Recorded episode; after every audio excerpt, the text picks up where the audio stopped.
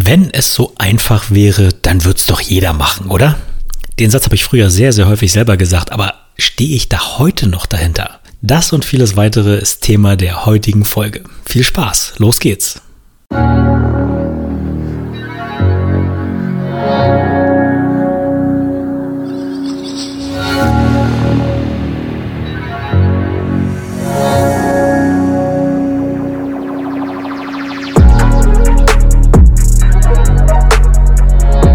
Hi und herzlich willkommen zu einer neuen Folge von Immomate, deinem Immobilienpodcast. Mein Name ist Ronald Brot und ich freue mich riesig darüber, dass du wieder eingeschaltet hast. Und solltest du es noch nicht gemacht haben, drücke bitte jetzt mal kurz Pause, gib dem Podcast ein paar Sternchen als Bewertung. Ich freue mich da sehr drüber. Der Algorithmus freut sich sehr darüber. Und so, ja, freuen sich alle. Ja, in dieser Folge ähm, soll es mal um ein Thema gehen, ähm, über das ich jetzt die Tage wieder herzhaft schmunzeln musste, weil es mich so an meine Anfänge erinnert hat. Und zwar ähm, hat mir, ich weiß gar nicht mehr genau, wer es war, aber es war, glaube ich, jemand, der mich über Instagram mal angeschrieben hatte und, äh, und was man wissen wollte. Und ich habe ihm ein paar Informationen gegeben und äh, der hat dann zu mir gesagt, du sag mal, äh, wenn es so einfach ist, äh, warum macht es denn nicht jeder? So, ne? Und da musste ich wieder so schmunzeln, weil als ich damals angefangen habe mit Immobilien, äh, und die ersten Erfolge sich eingestellt haben. Und ihr wisst ja, ihr kennt ja die Reise, ne? Erstes Investment, vier Mehrfamilienhäuser und so weiter. Ähm, da habe ich dann auch angefangen, das bei mir im Büro kundzutun, was ich so mache und so weiter. Ne? Und ich habe dann immer wieder gehört, na ja, komm, erzähl mal nicht, ne? Wenn es so einfach wäre, warum macht's dann nicht jeder? So, und damals habe ich noch versucht, die Leute auch zu überzeugen und wollte denen sagen, warum es so einfach ist und dass, dass man es auch nur so und so machen muss. Ne? Und dann gehst du zum Notar und dann verhandelst du das vorher noch so ein bisschen und danach übernimmst du es und dann finanzierst du es mit allem drum und dran. Und mittlerweile möchte ich diese Einstellung revidieren. Ja, das ist hier kein, definitiv kein Plädoyer gegen Immobilien, ganz im Gegenteil. Aber es ist halt schlicht und ergreifend nicht einfach. So.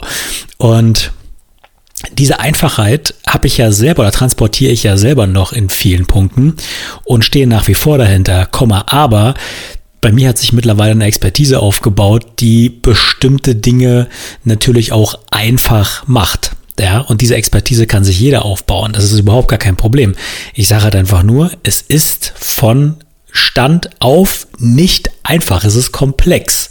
Du kannst es dir aber einfach machen, indem du entsprechende Prozesse etablierst, indem du dich gut vorbereitest, indem du deinen Markt kennenlernst und so weiter. Aber es ist schlicht und ergreifend nicht einfach. fangen wir mal, fangen wir mal äh, mit einem mit einem Zitat an, was äh, was was aus einem Film ist. Ja, ihr wisst ja, ne, ich und meine Filme. Äh, wenn ich mich mal wirklich in eine andere Welt beamen möchte und mal abschalten möchte, dann gucke ich auch nach wie vor immer noch gerne irgendeinen Quatsch im Fernsehen.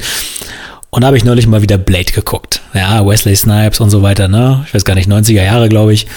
Und, und der hat über Vampire und wie er sie so fängt, einen sehr, sehr coolen Satz gesagt und der trifft auf Immobilien genauso zu.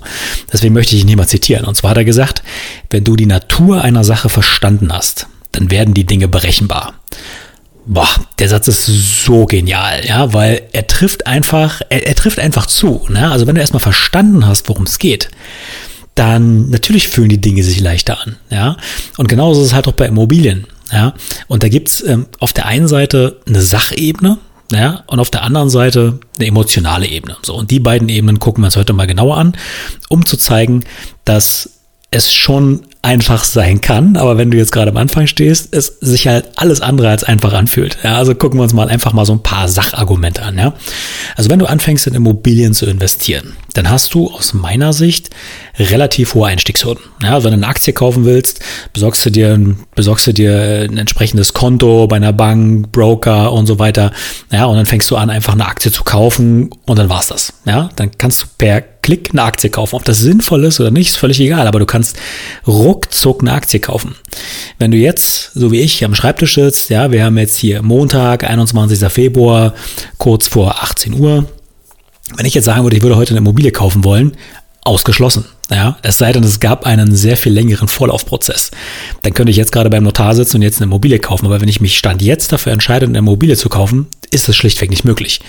Das heißt also, die Einstiegshürden sind schon mal relativ hoch. Ja, ähm, und wenn du denn sozusagen an einem Punkt bist, wo du sagst, ja, ja, ich könnte mir schon vorstellen, in eine Immobilie zu investieren, dann geht ja sozusagen die ganze Arbeit erst los. Dann fängt ja die Komplexität erst an und das ist alles andere als einfach. Ja. Du musst zum Beispiel erstmal den Markt kennen. Mal davon abgesehen, dass du dich zunächst mal entscheiden musst, äh, wo willst du investieren? Ja, wohnortnah oder deutschlandweit oder du gehst international. Spanien ist ja gerade unfassbar beliebt, insbesondere auch in meinem Bekanntenkreis. Ähm, ja, Grüße gehen raus. Die Person weiß, weiß, wer gemeint ist. Wir haben jetzt letzte Woche zum Thema Mallorca Investments äh, gesprochen, also unfassbar spannend. Meins ist es noch nicht, aber ich sag nur, äh, es gibt halt Leute, die wollen, müssen, dürfen den deutschen Markt verlassen das ist auch völlig okay so. Ähm, aber du musst auf jeden Fall erstmal deinen Markt kennen, den du investieren möchtest, ja. Und das ist, äh, ja, das erfordert natürlich einen Aufwand. Das ist nicht leicht, ja. Du musst erstmal natürlich deine Kriterien kennen.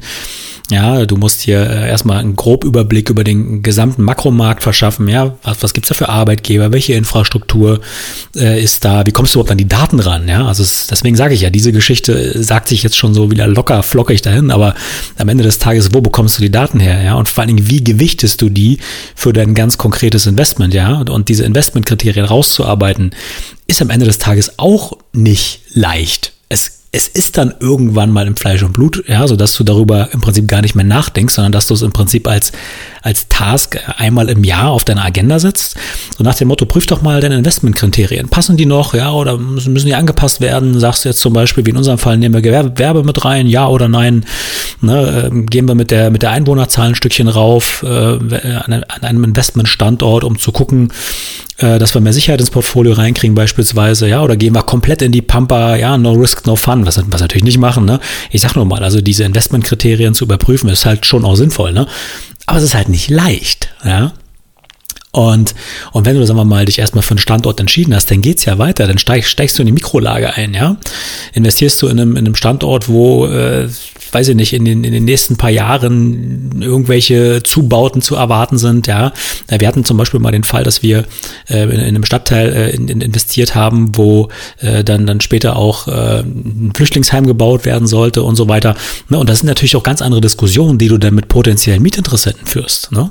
Das heißt also, ähm, am Ende des Tages geht es ja darum, dass du deinen Mikromarkt ja auch genau verstehen musst und dass du halt sagst, okay, wenn dann zum Beispiel sowas wie äh, ein Flüchtlingsheim gebaut wird, wie wirkt sich das auf die Mieten aus?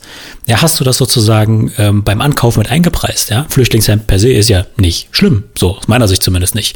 Die Sache ist halt nur die, ähm, ich bin ja nicht repräsentativ für die Mensch, für, die Zielgruppe, die dort möglicherweise leben möchte. Ja, oder ich bin doch repräsentativ, dann kann ich von mir auf andere schließen. Aber grundsätzlich ist es ja so, dass halt äh, ähm, wenn, wenn, wenn ich in eine Wohnung reingehe, ich die mit anderen Augen sehe als ein potenzieller späterer Mieter beispielsweise. Ja, das liegt in der Natur der Sache. Wir sind nun mal unterschiedlich.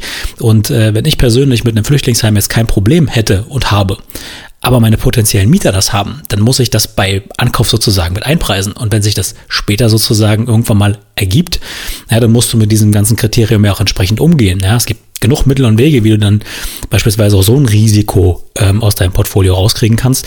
Aber erstmal ist es halt ähm, nicht leicht, sowas auch zu bewerten. Ne? Und ähm, da haben wir auch zum Beispiel auch ein ganz aktuelles Beispiel, ja, Brandenburg, Sachsen ist davon groß betroffen. Man ist ein Faktor neben ganz vielen.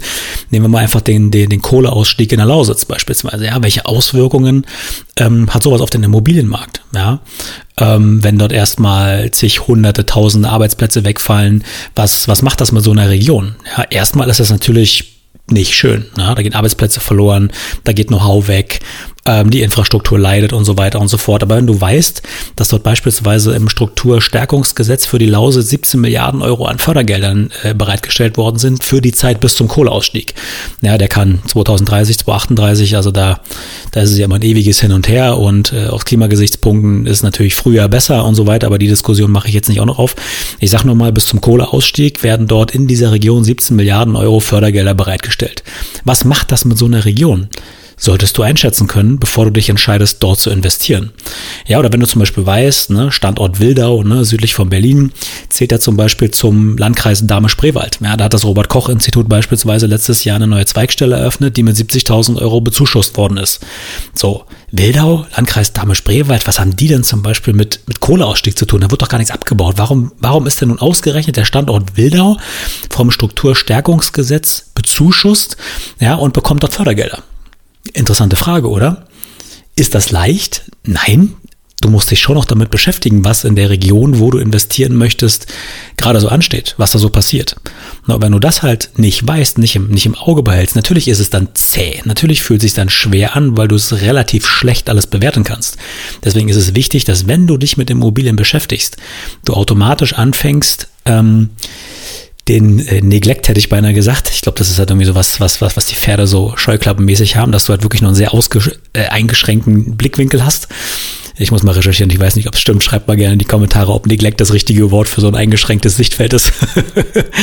Aber auf jeden Fall solltest du das ähm, ablegen. Ja, also du musst zwingend anfangen, ähm, eine bestimmte Sichtweise auch für deinen Markt zu entwickeln, um dort in dem Bereich sozusagen einschätzen zu können, was denn mit deinem Investment in den nächsten Jahren passiert. Auch die Geschichte ist natürlich nicht 100% safe an der Stelle, ne? das ist klar. Aber es kann ja immer irgendwas passieren, ähm, wo du sagst, das hast du nicht kommen sehen. Ne? Also wer hätte vor ein paar Jahren gedacht, was, dass wir mal aus Atomenergie aussteigen? Ja, wer hätte mal gedacht, ähm, dass noch irgendwie zu Lebzeiten von äh, mir irgendwie die Kohle den Bach runtergeht? Ja, und wer weiß, was, äh, was sich in den nächsten Jahren noch alles tut. Ne? Siehe gerade äh, Konflikt äh, Ukraine und so weiter. Ne? Welche Auswirkungen hat das auf den Gaspreis, generell Energiepreise und so weiter?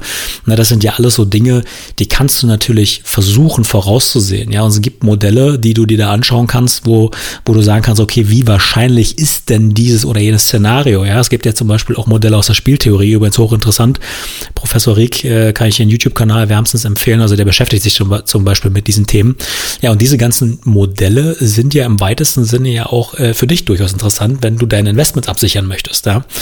Ähm, und nochmal, ähm, das worüber ich jetzt hier gerade rede, sind tatsächlich ähm, Investment Cases ja, und keine Anlage Cases. Also wenn du jetzt zum Beispiel sagst, du hast irgendwo auf dem Konto Hoffentlich nicht, aber wenn du auf dem Konto gerade 250.000 Euro hast und sagst, du möchtest es mal irgendwo anlegen, ja, und gehst halt in eine, in eine Wohnung, äh, in, der, in einem A-Standort, äh, Mikrolage A bis B, ja, und du investierst dort mal 50 Prozent deines, deines Eigenkapitals, ja, und lässt es dort mal einfach liegen, ja, wegen Inflation und so weiter, weil du es einfach nicht auf, auf dem Bankkonto verheizen willst, das ist einfach ein anderer Case, ja, also dann bist du sozusagen Anleger und willst dein Geld mal parken und du willst halt einfach nur keinen Verlust machen, so, aber ich sag mal, wenn du sagst, du möchtest auch ein ein bisschen mit einer Immobilie arbeiten, du möchtest ähm, da auch ein bisschen was entwickeln, ja, du, du willst halt schon so ein bisschen auch mitentscheiden, machst du daraus irgendwie eine Luxussanierung oder oder äh, sagt halt äh, die die, äh, die sagen die Mietpreise in der Region, naja, lieber nicht so viel, ne, du hast auch eine höhere Fluktuation und so weiter.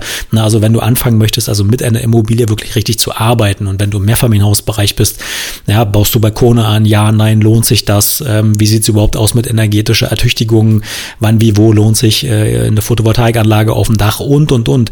Das sind ja alles dann so Parameter, die sich am Ende des Tages ja auch einpreisen müssen. Ja, und über diese Cases rede ich gerade. Also wenn du anfängst, eine Immobilie auch ein Stück weit ähm, zu entwickeln, dann werden natürlich die Rahmenbedingungen, insbesondere außerhalb von A- und B-Standorten, schon auch einfach ähm, eine andere Nummer. Ja, also die wären halt einfach in deinem, in deinem Investment Case unfassbar relevant, weil du solltest halt schon immer auch bewerten können, wie sicher sozusagen ist denn so ein Standort. Ja, stagniert die Bevölkerung?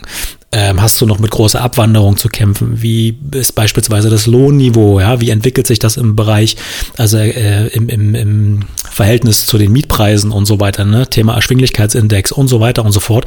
Und wenn du diese Sachen halt ähm, alle im, im Blick behalten musst, ist es halt einfach nicht mehr einfach, ja. Mach's einfach und mach's einfach, wie Ben Watara immer sagt. Aber in dem Fall ist sozusagen ähm, das Runterbrechen der Komplexität auf das, was du wirklich brauchst, um, um dein Investment weitestgehend abzusichern. Ja?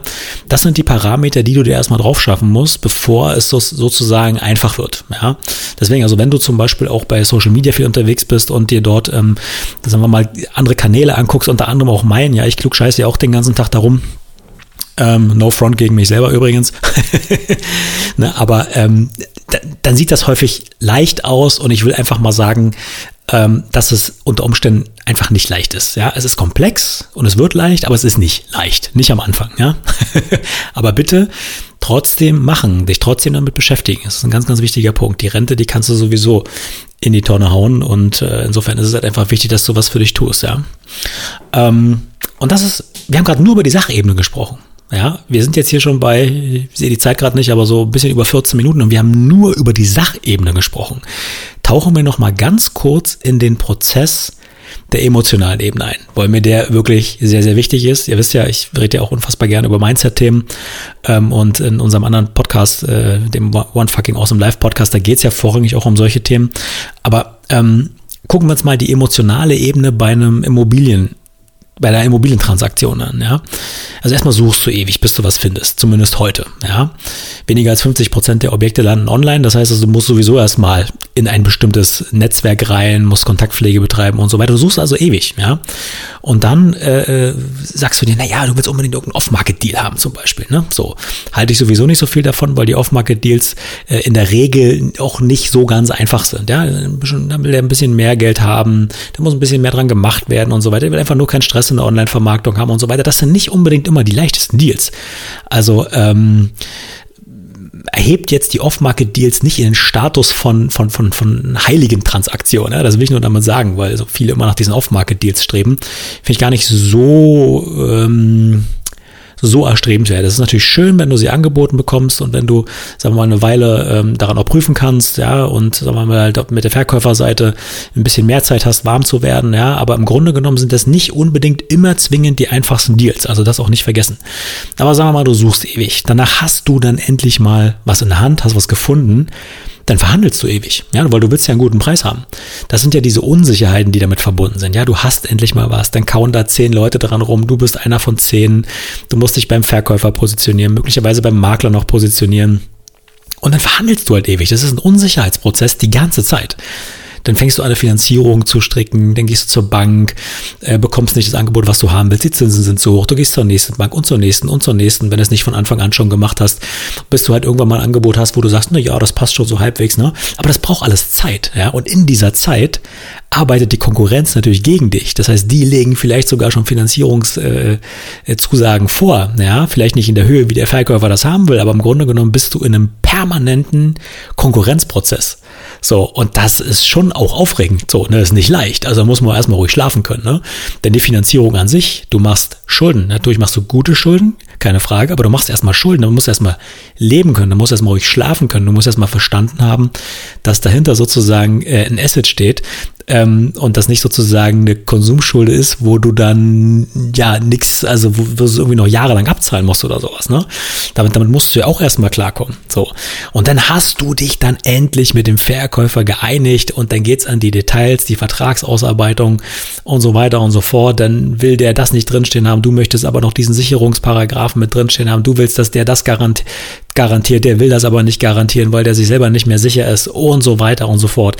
Und dann sitzt du beim Notar und hast vorher alles geklärt und dann geht's nochmal in die Details, dann lehnt er sich zurück und sagt sich, ja, ich würde gerne nochmal über den Kaufpreis reden.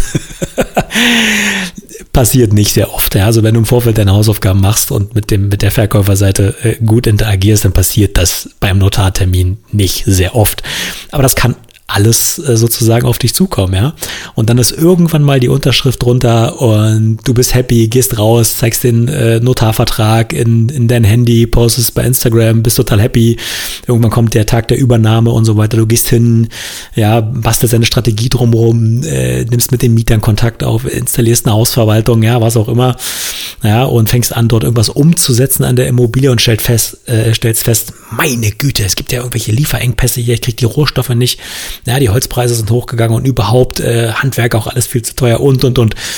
Also ich glaube, du weißt schon, worauf ich hinaus will. Ähm, diese emotionale Ebene bei einem Immobiliengeschäft ist halt schlichtweg nicht zu unterschätzen. Das heißt also, wenn du anfängst, ähm, dich mit dieser ganzen Thematik auseinanderzusetzen, ist es einfach extrem zwingend erforderlich, dass du sozusagen das auch mit deinem Mindset klärst. Ja, also dass du mit diesen Unsicherheiten auch leben kannst, ähm, dass du, dass du das für dich als Teil des Geschäfts begreifst, dass du das ähm, ja sozusagen einfach bearbeitest wie jedes andere Geschäft. Also eine Immobilie zu haben ist mehr oder weniger einfach wie ein Unternehmen, was du führst, egal ob es eine Wohnung, eine Garage oder halt ein Mehrfamilienhaus ist.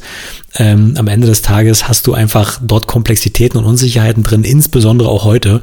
Ähm, und mit denen musst du dich halt einfach von Anfang an anfreunden Und das ist zum Beispiel auch ein Grund, warum ich irgendwann gesagt habe, nee, also das, das ist nicht einfach. Ne? Es, du, du kannst es dir einfach machen und wenn du weißt, was du tust, ich wiederhole mich jetzt, ich weiß, ja, aber wenn du weißt, was du tust, dann, dann, dann wird es irgendwann berechenbar und da sind wir wieder beim Zitat von Wesley Snipes, aka Blade. ja, und äh, du weißt äh, sozusagen, auf was du dich da äh, eingelassen hast und was dir da wichtig ist äh, und wo auch die Reise hingeht. Aber am Anfang, nee, es ist nicht leicht. es macht irre viel Spaß, aber es ist nicht leicht. Ja, also in diesem Sinne war mir diese Folge irgendwie nochmal wichtig, dass äh, das, das kundzutun. Auf der einen Seite natürlich, mach was mit Immobilien, das ist wirklich wichtig. Ähm, nimm einfach das Asset Immobilie und wenn es halt auch nur eine Wohnung oder nur ein Mehrfamilienhaus ist, schaufel dir das in, dein, äh, in deine persönliche Altersvorsorgeplanung mit rein. Neben anderen Dingen natürlich, ja, keine, keine Anlageberatung hier, ne, muss man leider heutzutage sagen. Ähm, aber äh, lass nicht die Finger davon, ja. Nimm sozusagen die ganze Herausforderung sportlich wisse jetzt um diese ganzen Umstände, dass du halt einfach, wenn du Immobilien kaufst, du ähm, auf der einen Seite natürlich sagen kannst, pass auf, ich muss einfach nur ein bisschen Geld parken und das ist für mich der, der, der sichere Hafen in der A-Lage, dann wunderbar, dann rein mit der Kohle, weg damit. Aber wenn du sagst, du willst halt einfach eine Immobilie auch ein bisschen entwickeln, du erwartest beziehungsweise brauchst ja aufgrund äh, einem möglicherweise eines bestimmten Eigenkapitalstocks, äh, den du noch nicht aufgebaut hast, einfach äh, mehr Rendite, ja, sprich also äh, deutlich, deutlich Cashflow positiv beispielsweise, ähm, dann hast du einfach andere Parameter und dann musst du im Markt auch einfach auf andere Parameter schauen, um halt einfach ein Investment zu finden, wo du sagst, das, das passt für dich, ja, zumindest halt über die nächsten Jahre, wenn nicht sogar Jahrzehnte, äh, wenn du halt äh, der Anlegertyp bist oder der Investortyp bist, wo du sagst, du willst halt gerne das irgendwie als Volltilger-Darlehen bis, äh, bis, weiß ich nicht, 30 Jahre oder so oder 25 oder 20 Jahre festzurren, dann, dann ist das halt so. Äh, mein Investment Case wäre es nicht, aber ich sag mal, wenn das halt so ist, dann solltest du halt noch länger sozusagen mit noch mehr Parametern einfach rangehen an die Gleichung und das ist lösbar, ja. Das ist eine lösbare Aufgabe. Also in diesem Sinne, wieder einmal vielen, vielen Dank fürs Zuhören, ja, beziehungsweise nicht nur zuhören, sondern auch umsetzen. Also vielen, vielen Dank, dass du dir bis hierhin die Zeit genommen hast, den Podcast zu hören. Wie gesagt, nochmal, ähm, hier der Aufruf, ähm, wenn du so lieb wärst und den Podcast äh, bewertest, dann freue ich mich mega drüber. Ich sehe schon, dass einige von euch da auch sehr, sehr fleißig waren. Ich sehe auch das Feedback bei Instagram. Ich freue mich da jedes Mal mega drüber. Also das ist auch so richtig so ein, so, so ein positiver Schub, auch mit dem Podcast weiterzumachen. Und ich habe mir auch überlegt ähm, und habe auch schon ein, zwei Telefonate zu dem Thema geführt, dass ich das gar nicht mehr so sehr als One-Man-Show gern betreiben möchte, sondern dass ich halt sage, Mensch, wenn der ein oder andere ähm, von euch auch mal ein Thema hat, äh, wo er sich mit mir gerne hier im Podcast austauscht, austauschen möchte. Ich bin da sehr, sehr offen für. Meldet euch gerne bei mir mit Themenwünschen, Themenvorschlägen, wo ihr sagt, da habt ihr auch eine gewisse ähm, Expertise im Immobilienbereich. Ähm, dann machen wir dann Interviewsituationen draus. Äh, die äh, The Stage is yours, wie man so schön sagt. Ja, also dann, dann machen wir dann ein schönes Interview. Ich interviewe dich dann und so hat auch die Community was davon. So lerne ich auch immer noch dazu. Ja, das ist ja sowieso ein lebenslanger äh, Fortbildungsprozess für uns alle. Und äh, insofern haben wir da alle was davon. Also wenn du ein Thema hast, wo du sagst, ey, da hast du richtig Bock darauf, ähm, dich hier auch mal auszutauschen, dann sehr, sehr gern melde dich bei mir und dann führen wir mal hier ein sehr, sehr schönes Interview beide miteinander. Also in diesem Sinne, ich wünsche dir und deinen Lieben eine schöne Restwoche. Passt auf euch auf, bleibt gesund und wir hören uns dann in der nächsten Woche, Woche wieder. Bis dahin alles Gute. Ciao.